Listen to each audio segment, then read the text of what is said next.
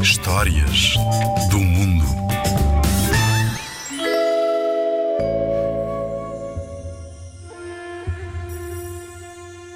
O pintor. O pintor de maior talento da China foi enviado pelo imperador a uma das terras mais longínquas e recém-conquistadas do Império e encarregue de a pintar para que o imperador a conhecesse.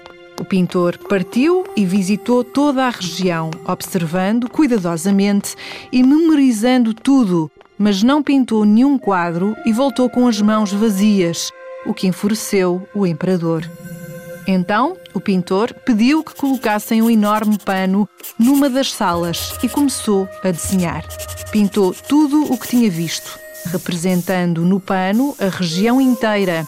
Quando o imperador foi ver o quadro, o pintor explicou-lhe todos os caminhos, falou-lhe das montanhas, dos rios e das cidades. Estava tão entusiasmado que se aproximou do quadro e todos tiveram a impressão de que o pintor começava a caminhar por uma vereda da pintura, afastando-se e desaparecendo numa curva. Em seguida, o desenho desvaneceu-se e tanto o imperador como os restantes espectadores ficaram em silêncio. Aquilo que os olhos e o coração conseguem ver é mais real do que a melhor das representações. Fábulas do Mundo, tradução de Fernanda Semedo, editorial Estampa.